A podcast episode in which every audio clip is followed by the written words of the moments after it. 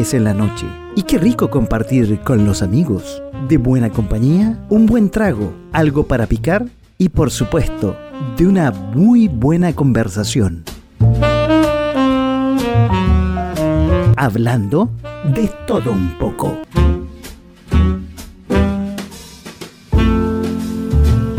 Hola, ¿cómo están? Muy buenas noches y bienvenidos a este programa de todo un poco que va los jueves en eh, la noche por ah, su radio amiga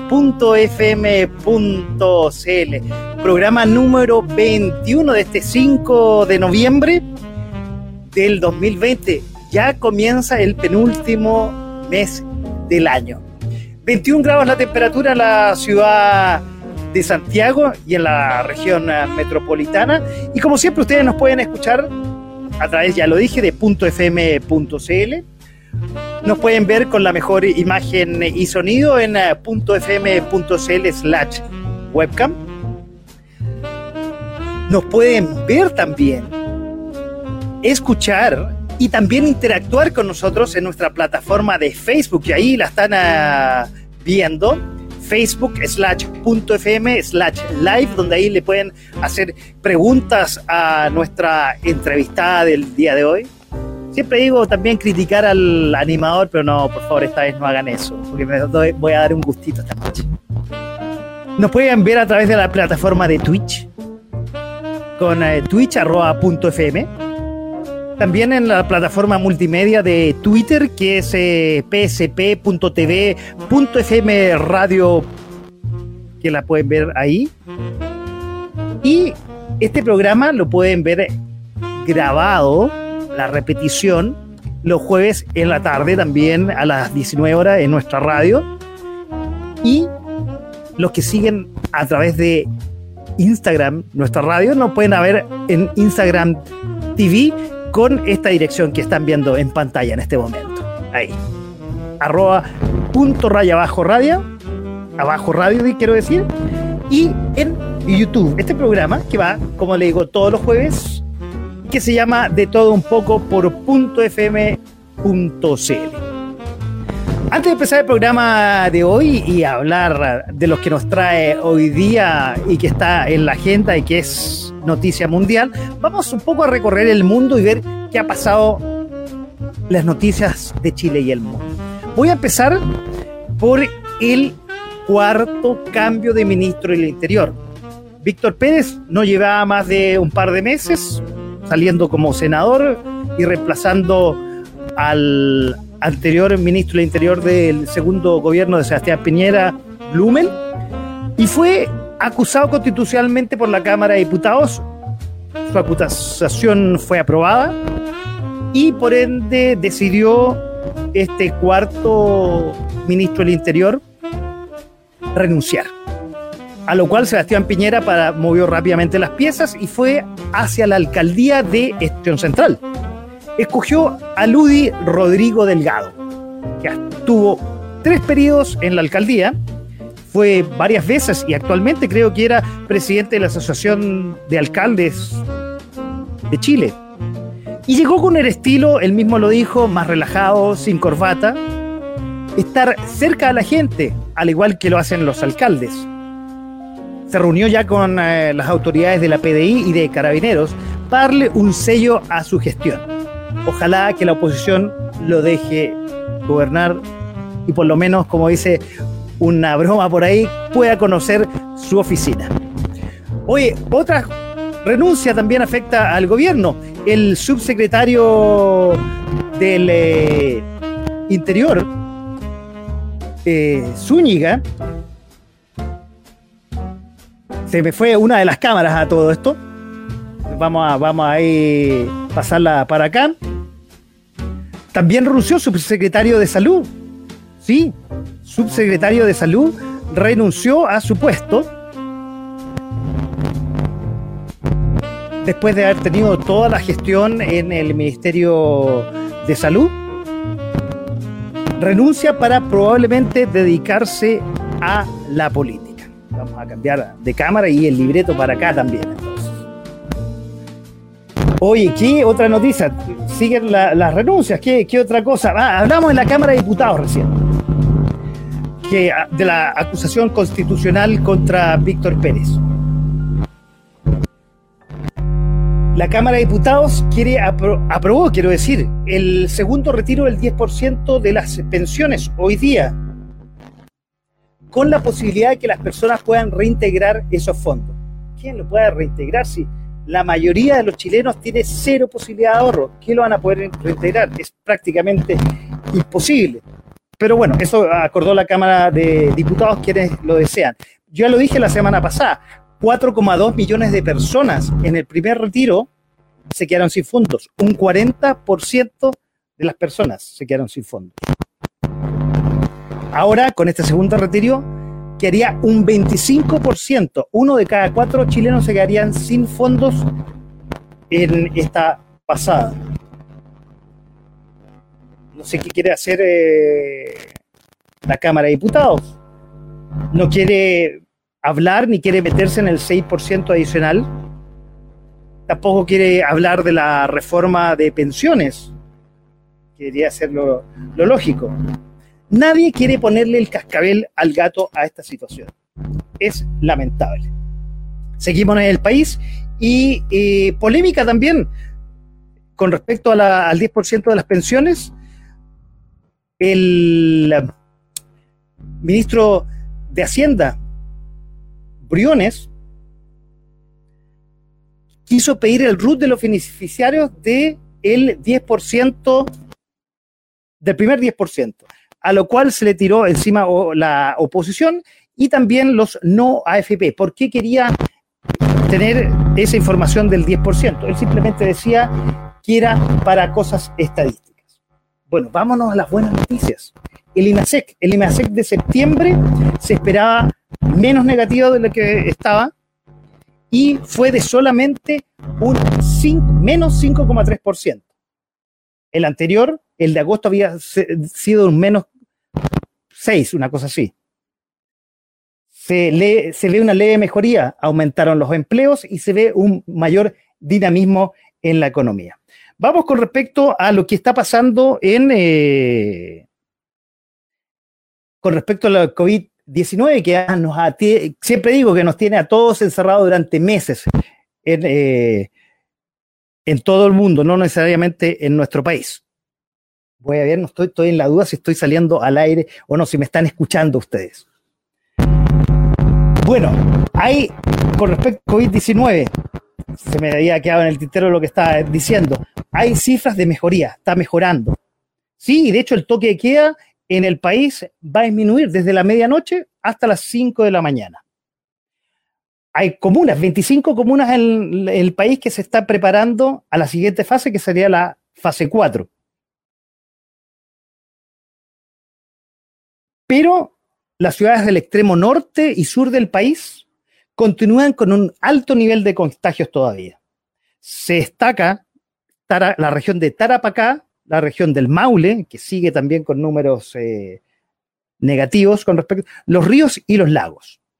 Pero hay noticias prometedoras, ¿sí? La vacuna de AstraZeneca Oxford dice que es la más prometedora del mundo, que estaría lista para fin de año. Sería buenas noticias. Y Pfizer con Biotech podrían ser la siguiente vacuna que tendríamos. Buenas noticias con respecto a eso.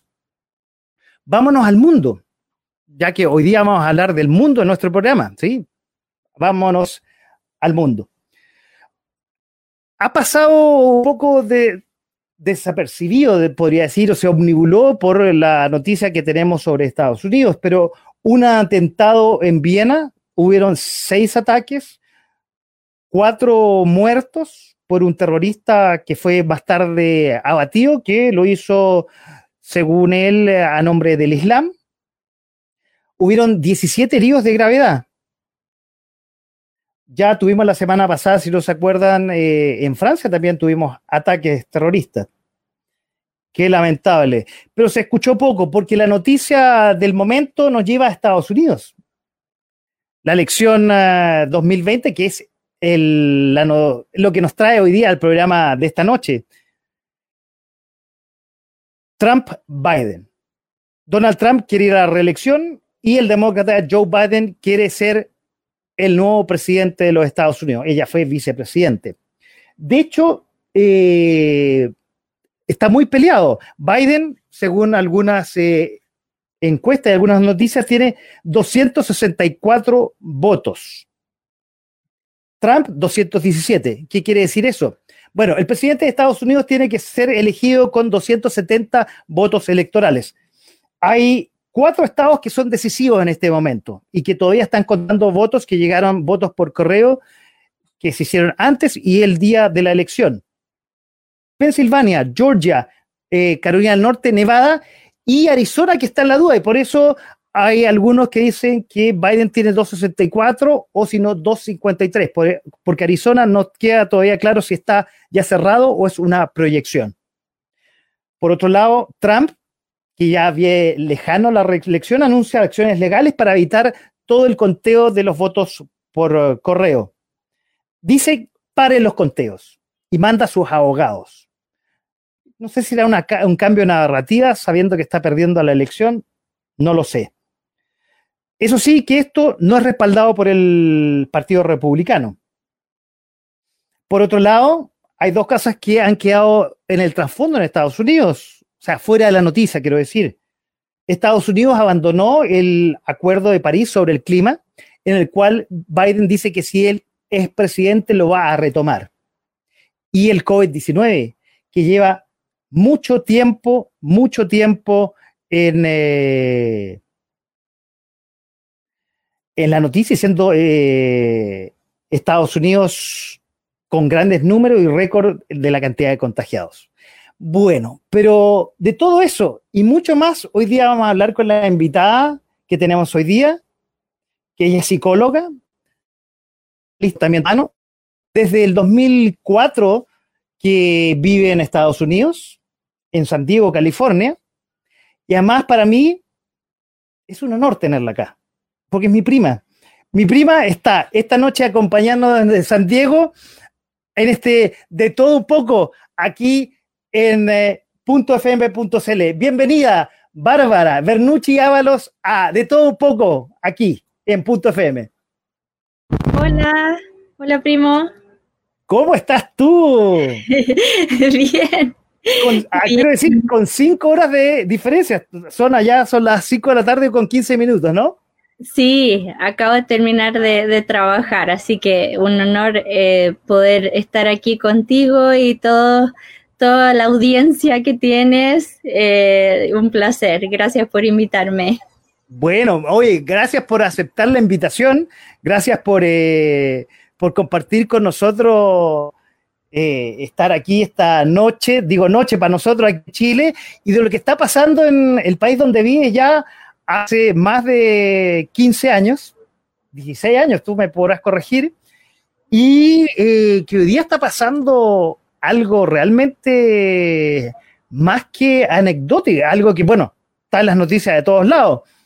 Eh, todos los noticiarios de todo el mundo es la primera plana, es la primera noticia, esta pelea voto a voto que se está realizando y que eh, todavía después de fue martes de la noche, que fue larga, ahí tú nos podrás contar, miércoles, jueves, y parece que el viernes todavía no va a haber un presidente electo. Y si Trump va a judicializar este tema, puede que no tengamos presidente electo por mucho tiempo. Yo saqué el cálculo, y ahora te dejo la palabra, quizás me equivoco. Tú has estado en, por lo menos no sé cuántas elecciones, pero has vivido tres presidentes. ¿Es realmente la más dura elección que ha habido en el último tiempo?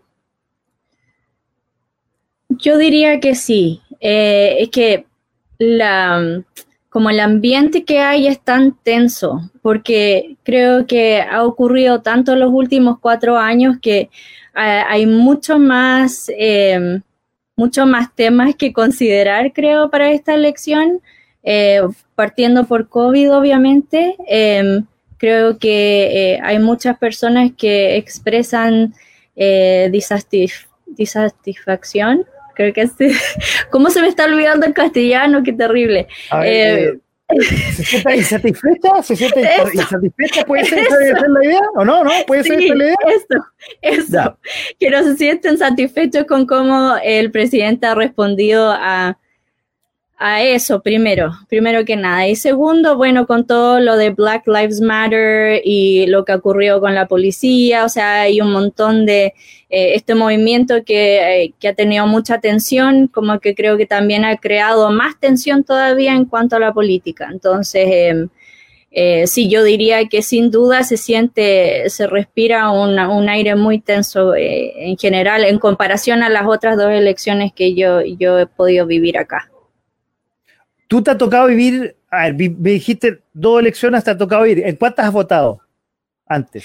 Yo, de hecho, no he podido votar porque eh, yo antes era estudiante y después eh, tenía una visa de trabajo, pero ninguno de esos te permite hasta que eres ciudadana. Y yo ahora soy, soy considerado un eh, legal resident alien, que significa que estoy con un green card porque ahora em, estoy casada acá, pero aún no he obtenido mi ciudadanía. Entonces, em, creo que esto ha sido como una buena práctica para mí porque yo como que nunca me he terminado tan involucrada con la política por lo mismo, porque no, no tengo la opción como de, dar mi opinión y dar mi voto.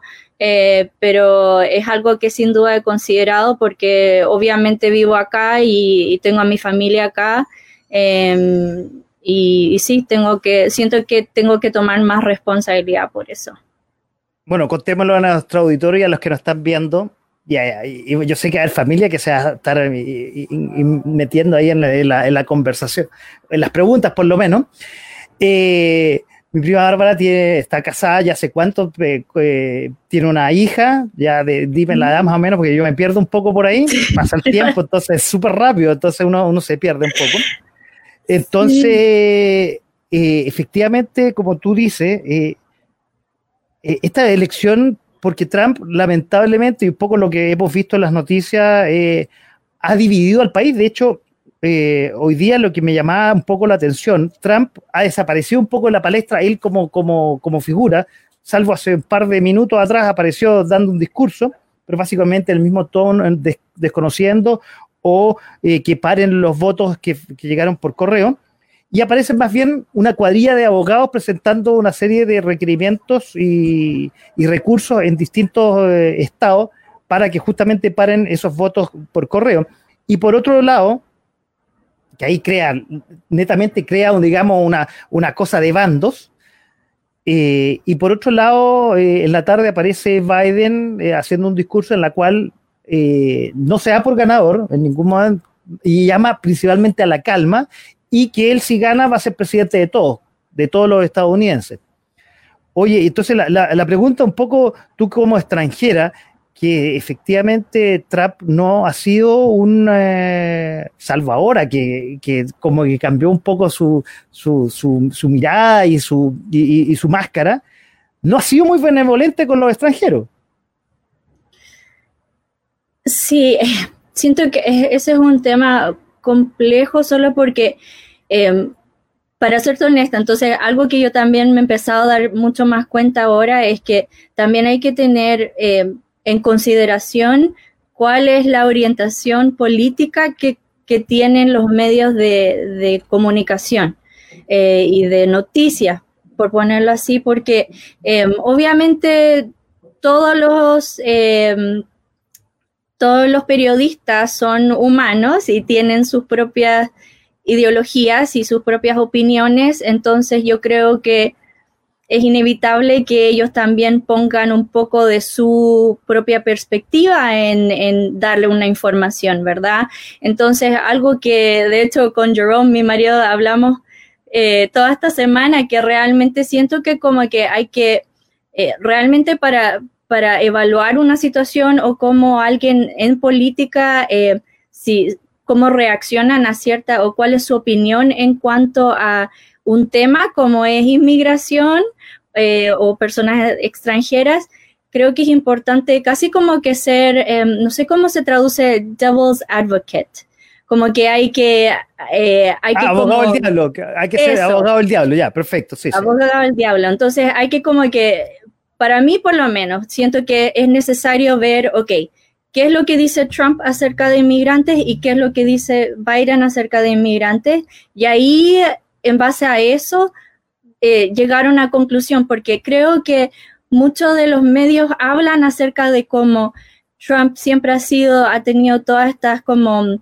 Eh, son eh, cuando se expresa acerca de, extranjeros es como es negativo y, y que él em, eh, discrimina, eh, pero si lo ves del otro punto de vista, o sea, Biden igual ha hecho como, eh, ha dicho cosas como, ah, alguien, alguien que es em, pobre puede ser igual de inteligente que alguien que es blanco. Entonces uno piensa como, o sea, realmente estás diciendo que la gente que es que tiene, es de escasos recursos, tiene que ser alguien que es de color. Entonces, como que em, en cuanto a Trump y su puesto eh, en cuanto a inmigración, em, yo la verdad todavía tengo mucho que, aprender acerca de ambos, pero me da más la impresión de que em, obviamente hablan de la muralla y todo eso, ¿verdad? Eso es como lo que siempre sobresalió de, de lo que dijo Trump, pero creo que también hay que pensarlo del otro punto de vista que, realmente al parecer está la opción de que él está tratando de asegurarse de que la gente que viene al, a la frontera no esté en la frontera permanentemente porque eso tampoco es una situación favorable para ellos, ¿verdad? Es peligroso, hablamos de eh, tráfico de, órganos, de humanos, human trafficking, de eh, todas estas cosas que ocurren, eh, drug trafficking, ¿verdad? Em, entonces creo que el tema es un poco más grande y la verdad es que yo no me siento como súper cómoda diciéndote que sí. Yo creo que él realmente tiene una, una, mm, como algo en contra de los que no son de Estados Unidos o que no sean blancos, por ponerlo así. Pero que su política ha sido más interna que externa, eso sin duda. Sin duda, y de hecho, bueno, al principio, y si no hubiera sido por el COVID, eh, dio más trabajo, los números aumentaron en cuanto al, empleo, pero sin duda el nacionalismo se le pasó un poco la mano y bueno, cuando llegó el COVID yo creo que eso le, afectó bastante a su a, la gobernanza, a su gestión, digamos, política. Y si no hubiera sido por eso, yo creo que el tipo sale, desde mi punto de vista, y tú me podrás corregir, sale perfectamente, hubiera salido reelegido. pero su, manejo contra, esta pandemia, que nos afecta a todos, no fue muy buena. Y de hecho se ha peleado con todo el mundo. Si el tipo se viene peleando con todo el mundo que lo, que lo digamos, que lo contradice, entonces, y de hecho este, este, este, este experto en salud, que es como nuestro, no es nuestro, no es el ministro de salud allá, sino este, este que no me acuerdo en este momento, lo ha contraído, lo ha contradecido no sé cuántas veces. Claro. No, sí es cierto, lo hace todo mucho más complejo y además que, claro, con, cosas que dijo, como no sé, incluso lo del Clorox, ¿verdad? Que dijo como, ay, que después empezó a decir, no, si era, era sarcástico, era un comentario sarcástico y qué sé yo, obviamente ahí pierde, perdió un montón de, de validez, o sea, lo que mucha gente ya no, ni lo toma en serio, porque obviamente, ¿quién haría un tipo ese tipo de comentario, ¿verdad? Eh, entonces sí, o sea, yo estoy de acuerdo con eso. Yo tampoco creo que hubo muchas situaciones que no se manejaron bien y él no, creo que no se, no se caracteriza definitivamente por, por ser alguien diplomático tampoco. Entonces eso también creo que perdió, perdió mucha, mucho apoyo por parte del, del pueblo. De hecho, bueno, no tiene ni un filtro, entonces él lo que piensa se hace y punto. Bueno, un hombre empresario, entonces, pero de política no, no, no, no es, no es su fuerte, digamos. Oye, y te quiero preguntar, ya que tocaste a Jerome, y él supongo que votó, no, no, voy a preguntar por quién votó, no, no, no está, no en el tema, pero ¿y él votó en forma presencial o, o por correo? Bueno, la verdad es que él, él puede votar, pero eh, no votó esta vez. Y creo que eh, fue más bien porque, por lo mismo que estamos hablando, que em, como que con toda la información que se nos está dando, creo que él tampoco como, obviamente tiene una tendencia, como que ya tenía una idea de quién iba a votar, pero nosotros le damos tanta importancia como a informarnos y, creo que eso no, él no tuvo la oportunidad de hacerlo eh, como hubiese querido. Entonces, eh, pero es algo que yo sé que él, después de todo, como de verdad no, no, está, no está contento por no, haber, por no haberlo hecho. Em, pero creo que si lo hubiese hecho, lo hubiese hecho por correo, porque en general nosotros estamos, creo que hay un espectro de personas en cuanto a COVID, eh, la gente que no le importa nada y hace como, vive la vida como era antes de COVID y gente que ha cambiado totalmente su, su, eh, em, su estilo de vida para asegurarse de no contagiarse y nosotros estamos en ese extremo. Entonces tratamos de evitar a toda costa cualquier cantidad de personas a la vez en un lugar, a excepción, creo, del supermercado, que vamos como una vez al mes nada más. Eh, así somos, somos como súper extremos. Pero, eh, pero sí, creo que él lo hubiese hecho por correo. Perfecto. Oye, y a ver, eh, te iba a preguntar, no sé si, si saben, ya, que no lo, no lo hicieron, pero era, porque es raro escuchar para uno que es chileno, no, no entiende un poco cómo es esto de, votar por correo. ¿Es fácil? ¿Es una cosa que, es simple? ¿Cómo, cómo, cómo el procedimiento? Más, o menos lo tienes claro un poco para que lo, compartas con nosotros, cómo es ese procedimiento de votar por correo. Sí, claro. Entonces, em, las personas que eh, se registran para votar es a través del Department of Motor Vehicles, que es como el, el departamento, piénsalo como ay, ¿cómo se llama el equivalente de Santiago? Eh, eh, eh, como ¿De transporte? ¿De transporte? ¿Una cosa así? Claro, así como los que están encargados de entregar las patentes, así todo eso. de hacer los test para manejar, todo eso. Entonces, porque en California es muy difícil vivir sin un, sin un auto, porque está lleno de carreteras. Entonces, creo que por eso decidieron que toda la gente, o sea, muchísima gente está eh, como inscrita por ahí em, para obtener un auto. Entonces ahí creo que por eso tiene sentido que la gente que está interesada en votar la, inscriben a través de ese departamento. Entonces tú te inscribes, llenas un papelito, qué sé yo, y como ya estaba inscrito Jerome, te, llega el, eh, un sobre por el correo. Entonces súper fácil, ya no tienes que ni ir a buscarlo, te llega porque tú tienes la responsabilidad de, actualizar tu información de contacto. Entonces, si te cambias de casa o qué sé yo, ya tienen tu información, porque además si te llega un parto, qué sé yo, tienes que tener esa información vigente. Entonces, le llegó el, sobre y sí, él, él lo hubiese podido mandar así nada más como si mandaras una carta a un amigo. Y eso se deposita, simplemente se deposita en, unos correos, por lo que yo vi, unos correos especialmente diseñados para las votaciones. Me parece que sí, sí. Perfecto. Oye, ahora te voy a preguntar algo que va directamente contigo. Bueno, tú eres psicólogo, ya así te presenté. Y supongo que eh, me voy a meter un poco, voy a relacionar lo que está pasando con, con lo tuyo a ver, tú, tú contaste un poco la realidad y yo supongo que mucha gente eh, eh, gringa, no sé cómo decirlo, con, nacional, no, no, tengo idea cómo decirlo. Eh, han vivido esto y no, lo han pasado bien, uno, con respecto al COVID y dos, con las elecciones. Y supongo que en, tu consulta te han presentado estos temas. y, supongo que ha sido un tema que no no se usaba, no, no había habido antes, no, no, se te había, no se había presentado en la consulta, pero yo creo que esta vez sí, ¿no? O sea, una mezcla entre COVID y, las elecciones y el futuro, digamos, de Estados Unidos. Sí, el, bueno, y los apoyos que yo entrego no son tanto como psicoterapia, eh, entonces no, como que no hablamos mucho en cuanto a como, eh, como lo que yo me enfoco no es tanto como en emociones, pero eh, sí definitivamente es algo que nos han traído a nuestra atención eh, como práctica en general, que tenemos que estar mucho, mucho más conscientes de cómo estas variables pueden afectar a nuestras familias y a los niños que apoyamos.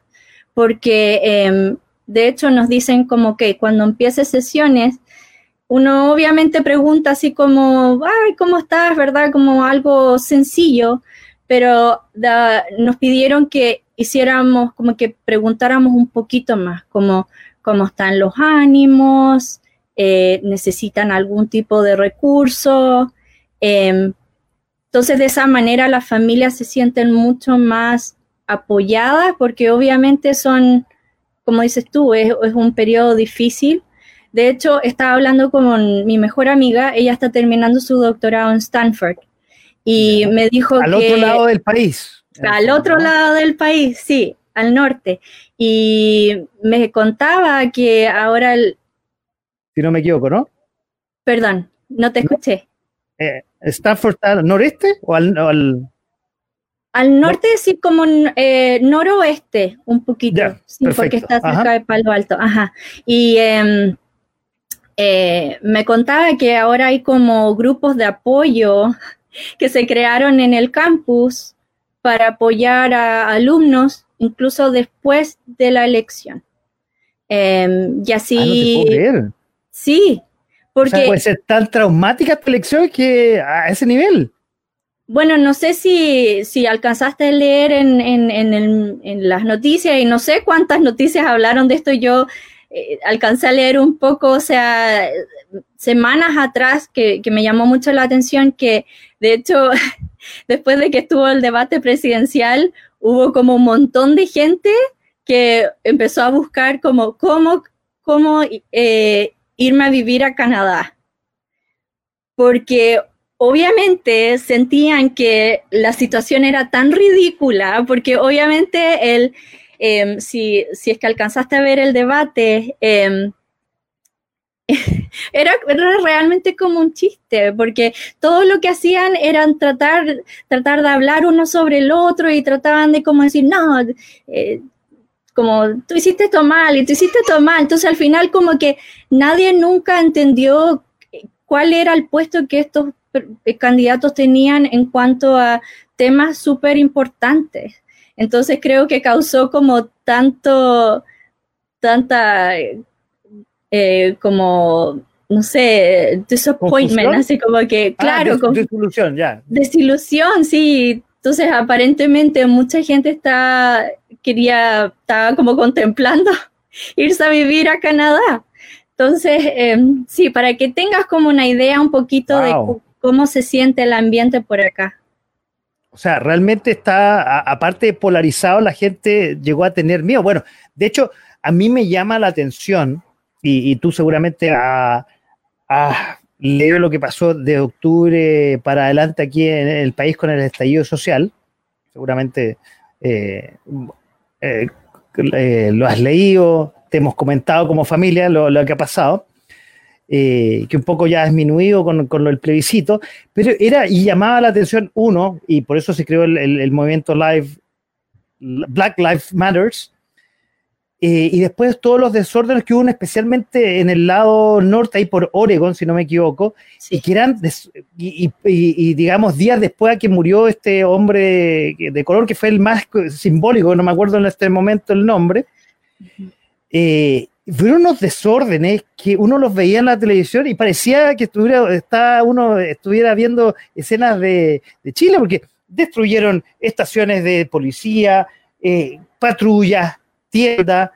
De hecho, veía que en, eh, en Washington ahora y, en, las grandes ciudades en la costa este la estaban tapeando, al igual que en Chile, con madera las tiendas por posibles revueltas. Entonces, yo no sé si eso a lo largo de todo el país está pasando eso o si en, ciudades simbólicas, no lo sé. Al parecer, bueno, acá en San Diego te puedo decir que se sintió mucho más en el centro. Eh, así como en los lugares que no, no son tan, como, eh, ¿cómo decirlo?, más, eh, que no, no quiero decir urbano, todo es como urbano acá, pero... Eh, que los más periféricos, fuera, de la, fuera del centro de la ciudad. Claro, claro. Ahí no se, no se siente tanto. Ajá. o sea, obviamente, creo que con, con las redes sociales, ahí sí que se sentía mucho más, incluso dentro de nuestro círculo de amigos, o sea, siempre se estaba hablando de todo, gente posteando información y, cómo ayudar y qué sé yo, pero en cuanto como a lo, a, eso, eh, esas acciones más extremas por grupos que, que, apoyan Black Lives Matter. Eso más bien ocurrió como en el centro de San Diego eh, y en esas ciudades que tú habías mencionado. Que sí, Oregon definitivamente me acuerdo, New York, la, como ciudades en particular, ahí se sintió mucho más. Acá creo que... Perdón. Perdón, dale, no, dale, dale, perdón, yo te interrumpí. No, te iba a decir que en Los Ángeles también, eh, al parecer en em, Santa Mónica, que es una ciudad eh, eh, en la costa, ahí también se sintió mucho y ya estaban teniendo que poner las maderas y todo eso, pero sí hubo mucho desorden. No sé, realmente era increíble, parecía muy a, a, los deseos, parece que una, fue una exportación no tradicional que hicimos los chilenos, porque realmente la violencia era inusitada. Había pasado antes en Estados Unidos hace como 10 años atrás, pero menos, pero esto en Oregon, por ejemplo, era constante, era todos los días y, realmente una cosa que uno no entiende y se ha repetido bastante en la policía de Estados Unidos, en, las en distintas ciudades, este, esta, este, esta fuerza contra los hombres de color o, con las rosas minoritarias. Yo no, no sé si será solamente los negros, sino contra en general los minoritarios. No entiendo cuál es el, objetivo, pero siempre, y, perdóname el, el, Francisco, siempre la cagan con un negro. increíble.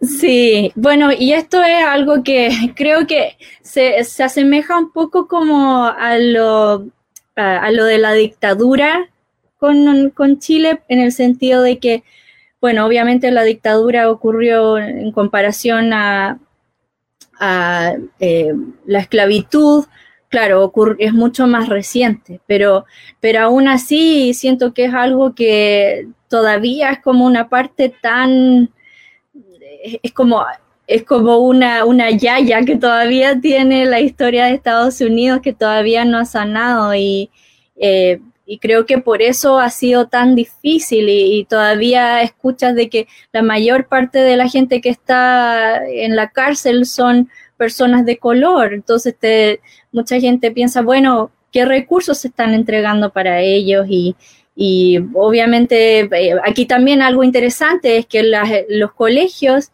em, eh, la manera en que tú, como la cantidad de dinero que tiene un colegio estatal, eh, es en base al, a dónde está ubicado, como en qué comuna.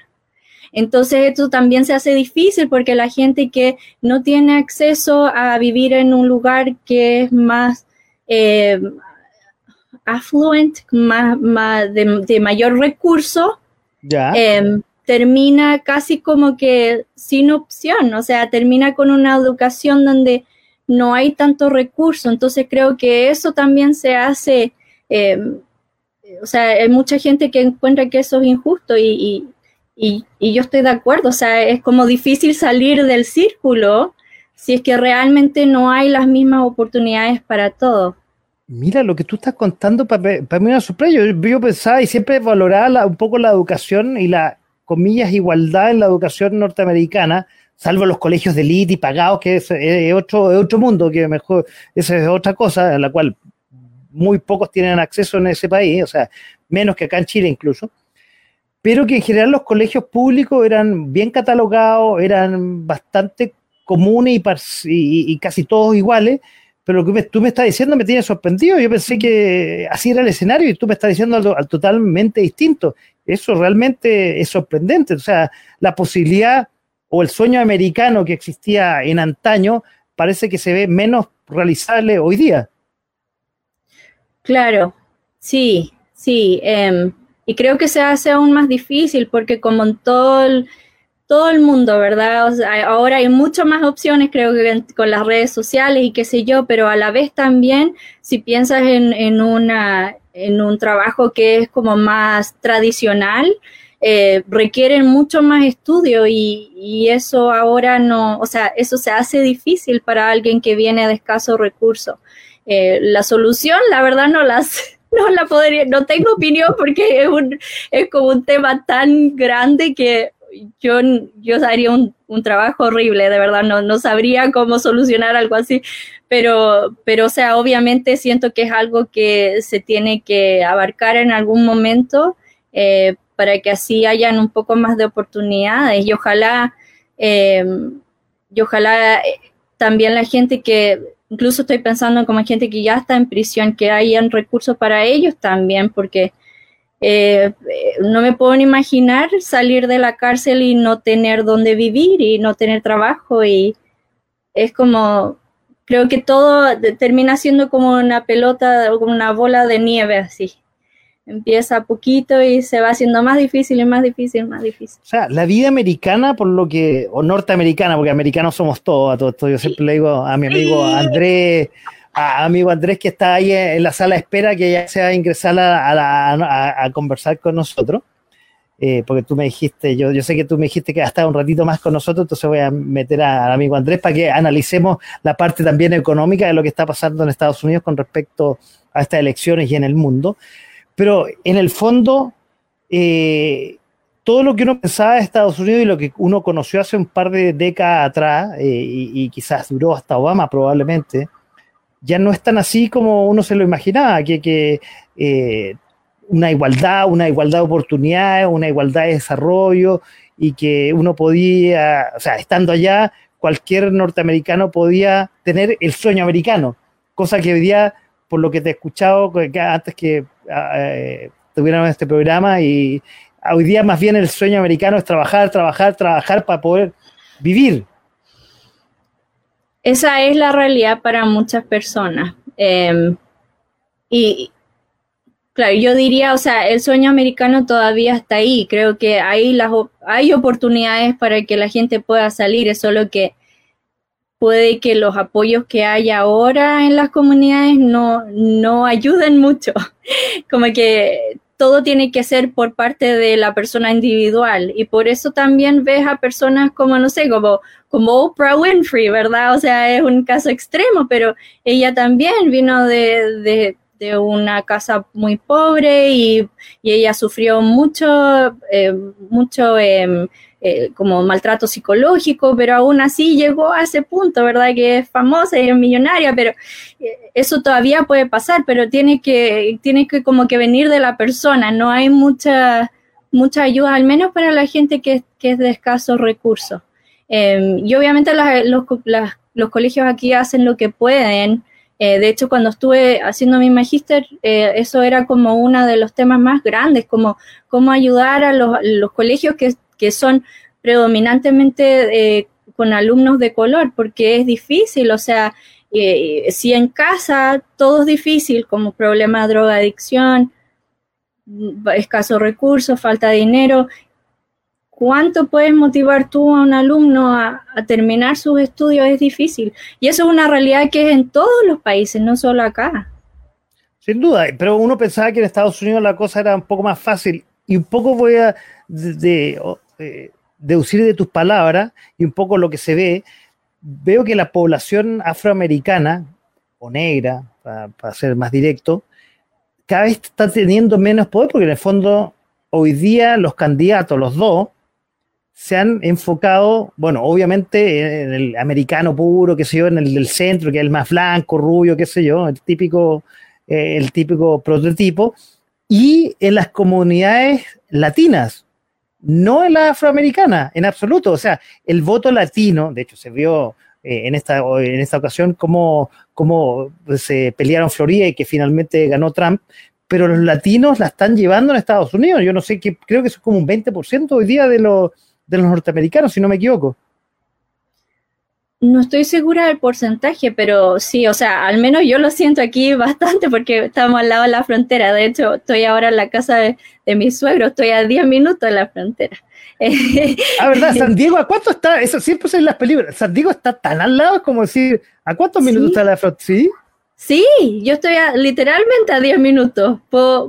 hay, hay un mall que está al lado de la frontera y a veces vamos para allá y ves la, bandera mexicana gigante y así como last exit, así cuando estás en, la carretera, así como, ok, esta es la última salida antes de llegar a la frontera. O sea, uno se puede llegar y equivocar y pasar de largo.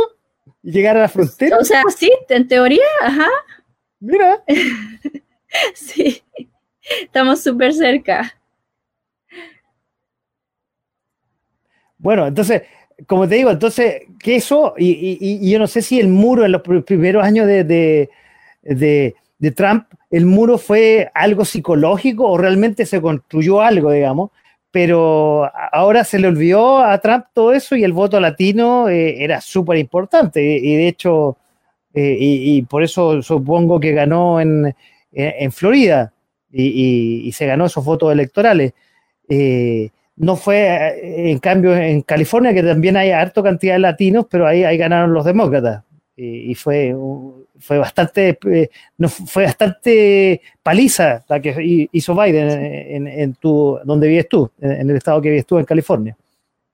Sí, y sabes que eh, justamente también estábamos hablando de esto con Jerome y creo que fue porque, bueno, California siempre se ha conocido por ser como bastante revolucionario. O sea, si lo piensas, tenemos a Hollywood aquí, que, que aunque uno no se imagine, tiene un súper, como una súper influencia. Aunque tú no lo hables así como explícitamente, pero sí, porque todo es como alrededor de la parafernalia, qué sé yo, eh, todavía es algo real. O sea, Hollywood es primero y la mayoría de los artistas uno sabe, o sea, son más liberales. Segundo, tienes también el movimiento hippie, o sea, también empezó aquí, es lo mismo. En San Francisco. en San Francisco, en Berkeley. Claro, en Berkeley, Berkeley sí, se conoce por ser totalmente liberal y sí, o sea, e, eso justo estábamos hablando y creo que en cuanto a lo que comentas de, de Florida, Em, a veces me pongo a pensar si también tiene que ver un poco con, nuestras raíces, como em, hay muchos latinos que, como tú bien sabes, eh, son católicos y, tienen valores católicos y, y, Trump eh, ha sido realmente el único presidente que se ha, eh, que ha apoyado movimientos como pro vida y eso ningún otro presidente ha apoyado eso. Eh, entonces siento que puede que hayan cosas acerca de su gobierno, si bien mucha gente critica a Yuri, yo entiendo porque hay cosas que, claro, la embarró grande, pero, pero si es que hay una persona que tiene, que le da prioridad a ese tipo de valor, yo creo que todo el resto como que no importa tanto. Y eso va lo mismo con, con Biden, ¿verdad? Pues nunca va a haber un candidato perfecto al final de cuentas, eh, ¿a qué le vas a dar prioridad? Perfecto. Oye, esta es la última pregunta que te voy a hacer y de ahí vamos, a ingresar a Andrés para que te haga una pregunta y de ahí te, vamos a liberar porque sé que nos, va, nos tienes que dejar cuando son las seis, van a ser las seis de la tarde, ¿no? Allá. Sí. Oye, tú hablaste un poco del COVID, entre líneas lo, hablaste un, un, poco, que tú estás al extremo que hay que cuidarse mucho. ¿Cómo has visto eso desde, desde allá, en la cual Estados Unidos ha sido el país casi récord, eh, lo, superan, digamos, eh, Europa en, general, eh, Rusia también lo supera, pero está dentro del ranking, al igual que Argentina, que como Andrés que se va a meter en un ratito más a la conversación.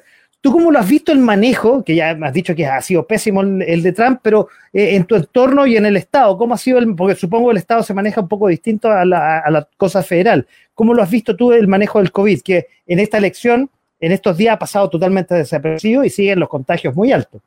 Sí, sí, qué buena pregunta. Em, la verdad es que siento que en general la gente es respetuosa, pero yo creo que como en todo lugar al menos que no haya algún tipo de sanción, hay personas que no van a seguir las reglas. Entonces, en general, si tú vas a las tiendas, todos están usando mascarilla, todas las tiendas ponen letreros diciendo, ok, em, tienen que usar mascarilla o si no, no se permite la entrada.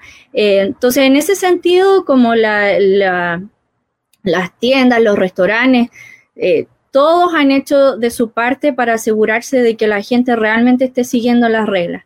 Ahora, cosas que, eh, siento que hay gente que no le da tanta importancia, pero cuando está al aire libre, digamos, sale a correr, a veces la gente no se pone mascarilla y es difícil porque correr con mascarilla no es como muy agradable, eh, pero también hay, hay investigaciones al parecer de que las personas que corren sin mascarilla pueden dejar como un... Una estela bastante, bastante larga, exactamente, y contagiar bastante más. Sí, entonces esa es la parte que siento que todavía las personas están muy cómodas cuando están en el aire libre. Em, fuimos a la playa todavía cuando era como septiembre y, un día hermoso, estaba, había bastante gente, eh, pero honestamente éramos los únicos con mascarilla. Y suena ridículo estar con mascarilla cuando estás como, no sé, a unos 10, 20 metros, pero la verdad es que uno nunca sabe, o sea, hay, tenemos amigos que tienen amigos, tú sabes, las historias que se escuchan como, sí, mi amiga con, eh, tiene COVID y no sabe cómo, lo, cómo se contagió, si siempre usa mascarilla en todas partes. Entonces, siento que en ese sentido la gente no, no ha seguido la regla tan tan cuidadosamente, pero en cuando hay como lugares que apoyan seguir las reglas, como las tiendas, los restaurantes, ves que la gente siempre las sigue. En otros estados no es así, eso sí. Ah, ah, es a nivel de estado, perfecto. O sea, no, no es que, porque aquí se le echa mucho la culpa a, que Trump, así, que obviamente, eh, sí, el presidente el precursor y tiene que dar el liderazgo de usar mascarilla y todo eso, pero por eso te preguntaba, era un, manejo más bien estatal más que federal. O sea, ahí el gobernador, que estoy inventando, tiene que dar la pauta y dar, eh, que, qué sé yo, que las playas se usen, que los malls tienen que usar, los restaurantes tienen que dar todas las pautas al respecto. Ya. Exacto, exacto. Aunque el gobierno diga esto es, bueno, a menos nuevamente que sea como eh, una regla, así que hay una sanción, así, ok, a todos los estados, si es que no se usa, se va a dar una, tienen que pagar una multa 100 dólares. Te aseguro que casi todos lo van a usar. Pero eh, hasta donde yo tengo entendido también, para darte un ejemplo, una comparación, em, eh, otra de mis súper buenas amigas, ella es guatemalteca y su hermano vive en eh, Dakota del Sur y me dice que allá nadie usa mascarilla.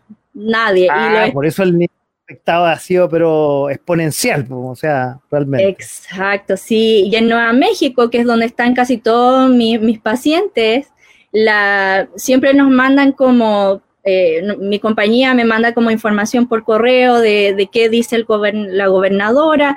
Y, y sí, la gobernadora ha hecho un trabajo fenomenal porque apenas empieza a subir eh, la cantidad de gente infectada, ella hace como un...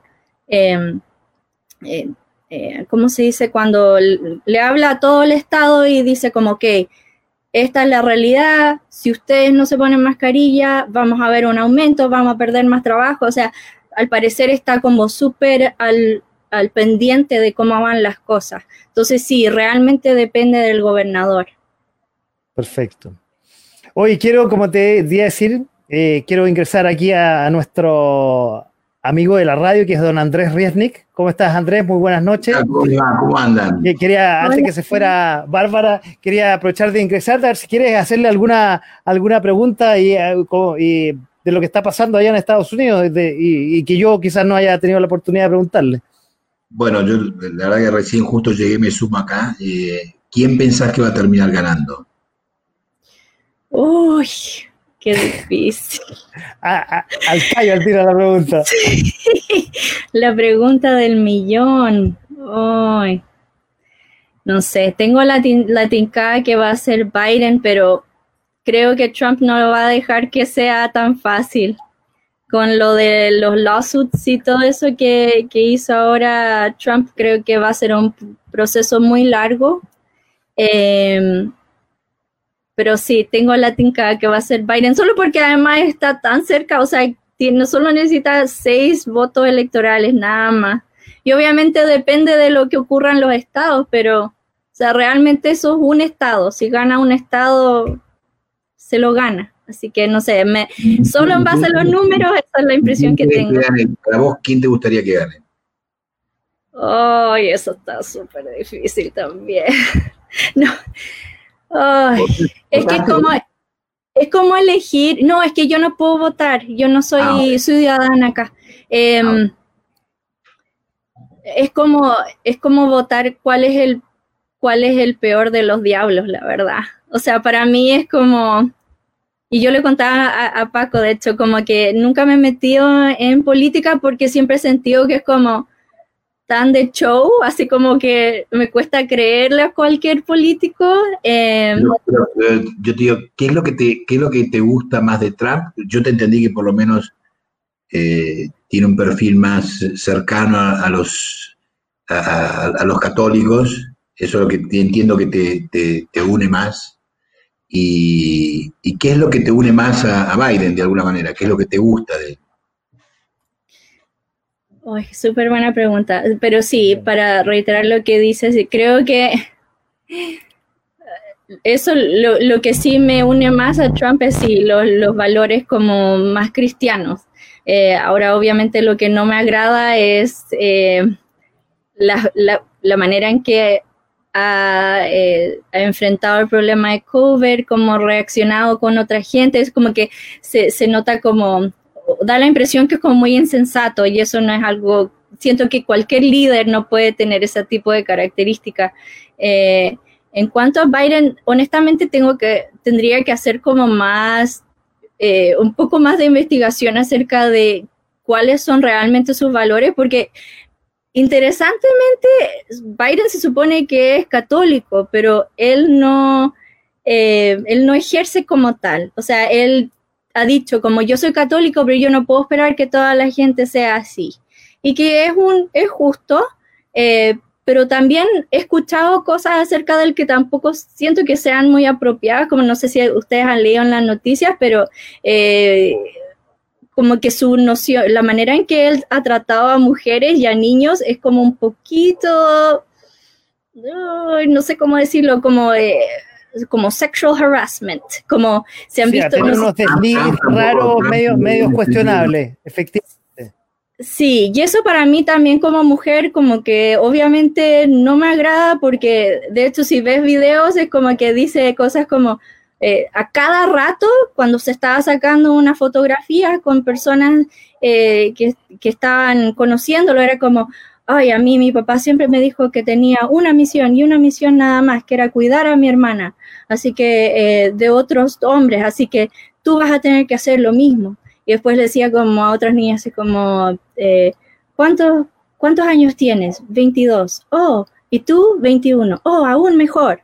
Como, no sé, cosas que como que me, me, sacaron de, de quicio un poco, pero obviamente eso es solo la manera en que él ha reaccionado. Yo solo sé que él es un poco es más liberal y habla, habla un montón de que va a haber más acceso a salud, que siento que es una súper buena idea, pero la verdad es que querría saber cómo lo, lo lograría, porque ahora, antes de COVID, Estados Unidos tenía un déficit de 3 trillones de dólares.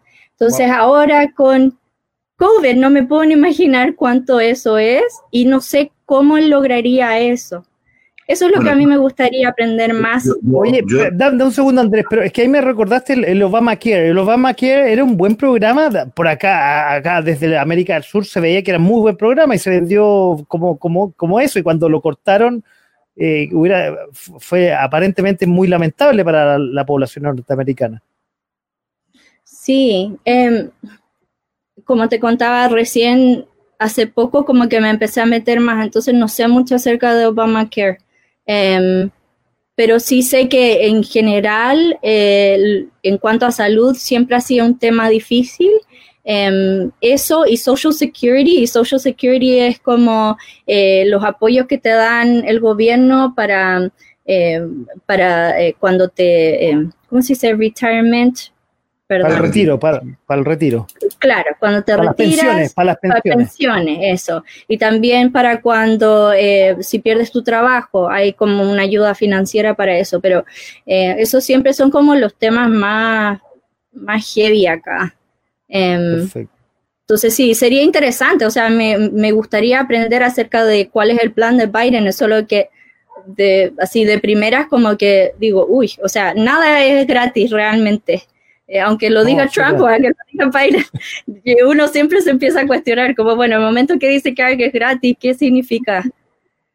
Oye, tú hablas, perdón, te paso la palabra al tiro, es que me acordé y, que tú hablas del, del harassment, del, acoso sexual y, el tema con las mujeres, pero, pero eh, no sé si estratégicamente el Partido Demócrata le puso a Biden a Tamara Harris, que justamente fue una jueza, la, a ver si no me equivoco, una de las eh, primeras juezas en California, o sea, del estado de tuve. ¿Qué, qué, ¿Tú qué, tienes alguna opinión? ¿Conoces algo de Tamara Harris y su trayectoria? No conozco mucho, no, no me he informado lo suficiente, pero sí sí sé que algunas personas que son más del, Partido Conservador como que dicen, bueno, habrá sido como una táctica para que así las personas de color estén con Biden, porque como Biden había hecho muchos comentarios como racistas en el futuro, em, alguna gente cuestiona si realmente hay eh, esa como ese partnership fue fue genuino o si fue como para ganar votos pero no, no te podría darme, no, no, quiero así hablar de la nada, no, la verdad no, no me he informado tanto acerca de ella. Em, pero sí sé que habla mucho, eh, una de, de las cosas que sí siento que fueron buenas que ella dijo fue que le va a dar mucha eh, importancia al tema de salud mental, que creo que aquí, como en muchos países, no se, no se pone mucha atención y creo que es súper importante, especialmente acá, o sea, cuando ves a gente que toma una pistola, un rifle y va, va a matar a un montón de gente, o sea, te da para pensar, algo está ocurriendo, necesitan, la gente necesita hablar de salud mental mucho más. Andrés. No, no, simplemente eh, cuando eh, estaba, recordando también el tema, digamos, de digamos, el candidato este Biden en, su momento tuvo también bastantes acusaciones respecto de algunos comportamientos no muy cercanos a, digamos, a utilizar el tráfico de influencias a través de su hijo, digamos, eh, cuando era vicepresidente, eh, también había algunos, tenía algunos antecedentes anteriores eh, cuando se había presentado como candidato anteriormente a presidente, con algunas situaciones en donde él falseó ciertas situaciones respecto de su estudio, es decir, es como que es un candidato que tiene algunos lados oscuros, es lo que yo veo muy de afuera, por eso te lo pregunto si eso se ve así también, respecto de que cuán honesto es, eh, para, y si aparte, cuán, cuán, preparado está a los 78 años para poder ejercer una, posición como presidente, y parecía ser que la que va, digamos, eh, conducir más el país que él es, es la vicepresidenta, ¿no? Sí, sí, y bueno, en cuanto a, Biden, acá, como, como hablábamos con Paco, como acá eh, hay como un ambiente muy liberal, claro, uno no escucha mucho acerca de Biden y es por lo mismo que, les contaba que eh, siento que es importante antes de tomar una decisión informarse realmente y comparar cuáles son los como los eh, que hay, ¿cómo se, como sesgo. Sí, em, sesgos, sí. sesgos que cada, que cada eh, fuente de información tiene, porque acá muchas de las fuentes de información son, son más liberales, entonces, claro, uno viendo las noticias y qué sé yo, es como, uy, claro, todo lo malo es de Trump y, de Biden no hablan casi nada que sea que, como perjudicial a él. Eh, pero obviamente, como, como dices tú, Andrés, vienen los dos como con un montón de, con un pasado quizás no tan limpio, ¿verdad?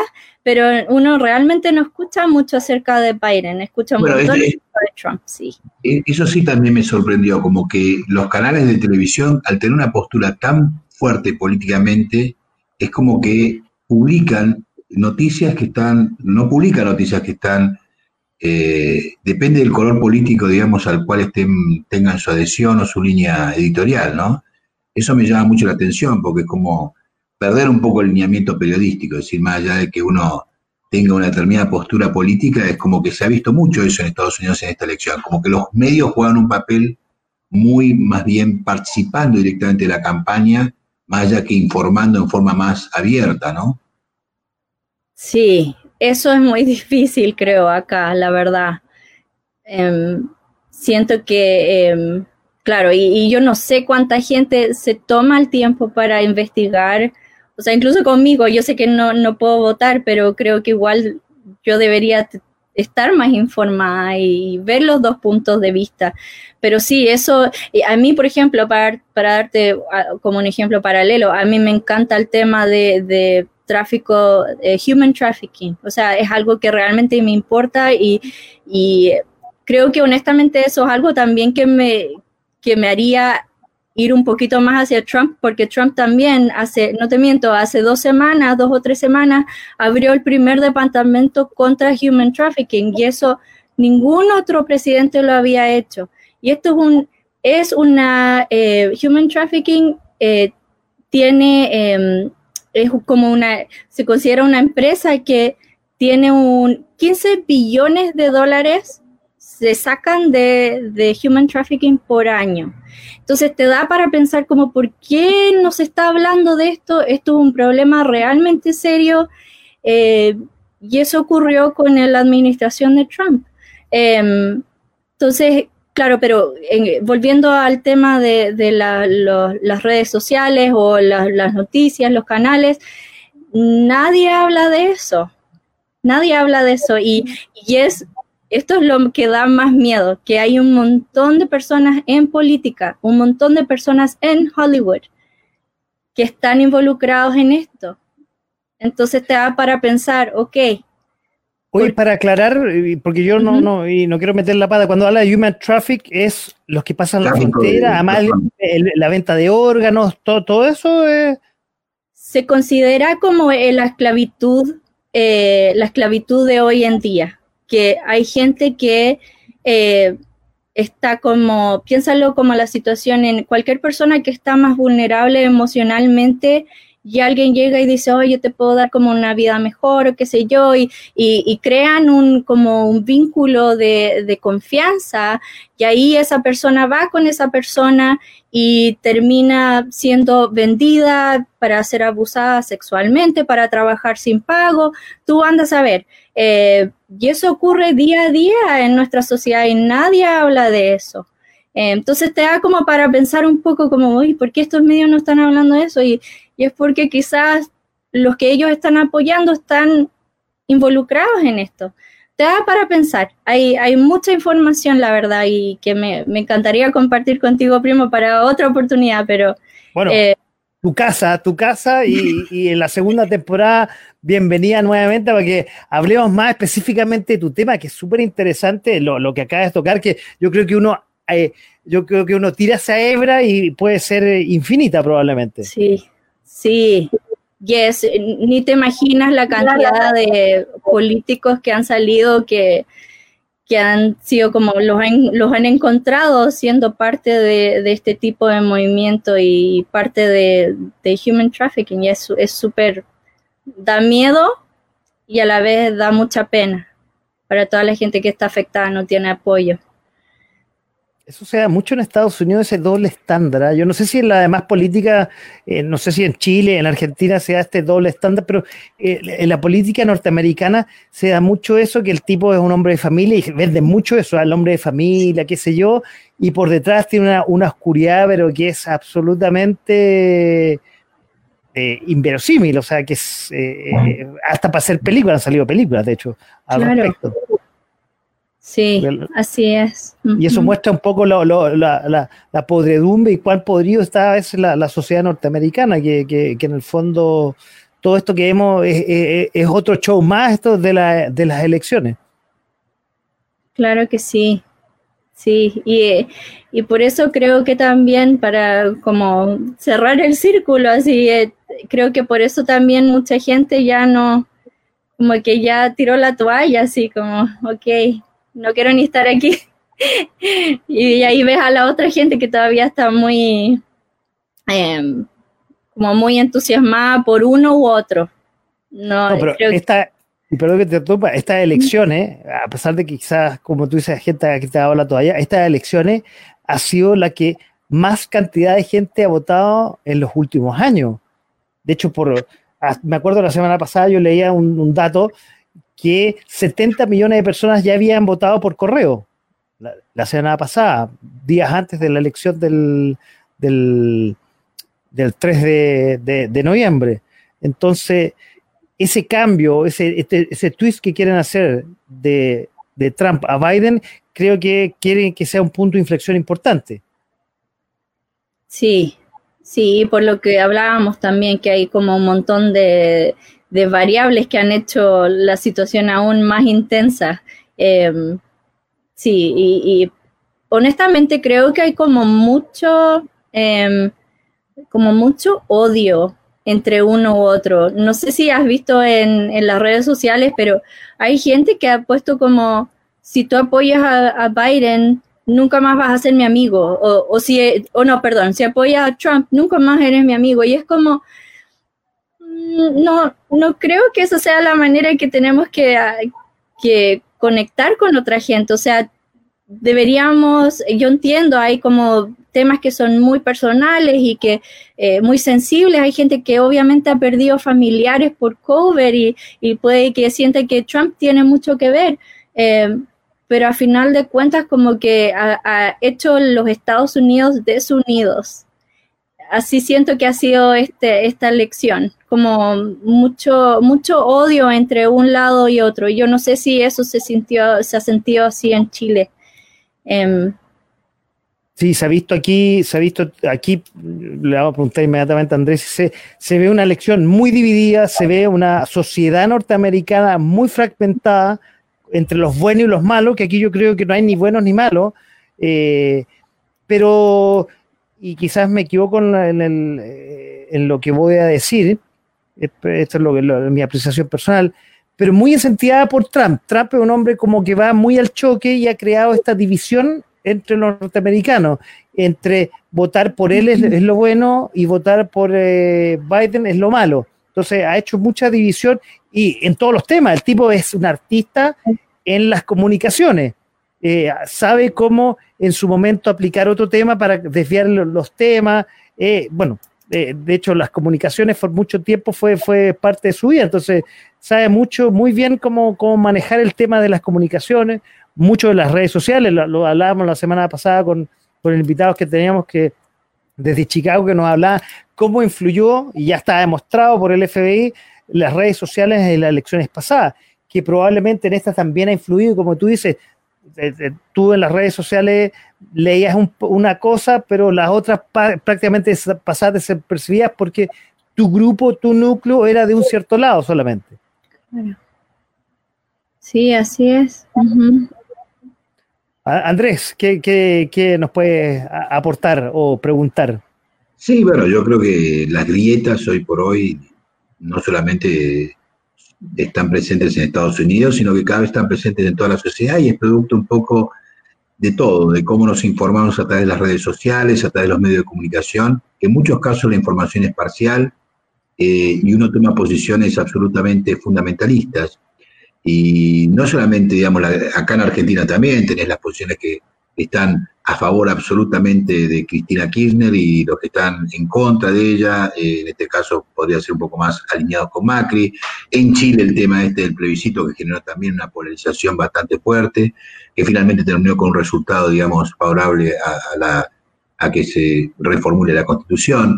En Brasil con Bolsonaro, es decir, si vas analizando, cada vez más hay fenómenos más extremos en las sociedades eh, en donde esto se nota más, estas grietas más eh, y en cada tema también, es decir, eh, más fanatizadas. Y yo creo que esto influye un poco lo que te decía tu, tu amigo el jueves pasado, en, cómo nos informamos, en cómo la información es cada vez menos amplia y es más eh, como confirmando la posición ideológica que uno tiene y hay menos debate para escuchar las disidencias, sino el, el que no piensa igual que yo, no me enriquezco con su postura, sino que es un enemigo mío. Entonces, es un poco lo que decía, seguramente eh, eh, de lo que muchas de las cosas que propone Trump son interesantes y también algunas cosas que seguramente propone el Partido Demócrata, no sé si Biden, pero el Partido Demócrata también son interesantes como para repensar. Eh, y, si vos mezclas las dos cosas, seguramente vas a sacar una, mejor solución que, que, las, que los que se plantean individualmente por cada lado. Solamente si vos decís, che, toda la política, digamos, que plantean los demócratas respecto al medio ambiente, seguramente yo creo que estoy más alineado con eso. En lo que es la parte de salud, estoy más alineado con eso. Creo que en lo que es la parte de protección, del punto de vista de, el trabajo, estoy más alineado con Trump, porque me parece que ha hecho una política de desarrollo de mucho más protección hacia el trabajo. Eh, increíblemente también eh, él ha sido tenido posturas más racistas, más eh, en contra muchas veces de los hispanos, vos hablaste del muro, pero sin embargo ha sido votado también mucho por los hispanos, me da la sensación, y también por los estados, tal vez me parece, tal vez ignoro un poco esto, pero tengo la sensación que lo han votado más en los estados más pobres, inclusive Estados Unidos a Trump, que en los sectores más ricos, ¿no? entonces, de alguna manera, pese a ser una persona que es más bien, eh, eh, digamos, eh, que, ha tenido, que ha tenido, digamos, comentarios respecto de, xenófobos. Bueno, en las mujeres creo que lo votaron más las mujeres a Trump, pero en algunos casos con los grupos hispanos o, los negros, cosas por el estilo, o los más pobres, que no sé si es como que los, siento que han tenido más apoyo, ¿no? Por parte de... En definitiva, siendo a tu pregunta, creo que las grietas no solamente están presentes en los Estados Unidos, me parece raro cómo los medios de comunicación en un país que habla mucho de la libertad tiene una posición que ya no es de comunicación, sino es una posición política, que distorsiona la información y eso yo creo que termina generando un poco toda esta situación de, confusión y de que las personas, por ejemplo, en algunos lugares no están informadas adecuadamente de acuerdo al canal que ven. Entonces hay información que no te llega directamente.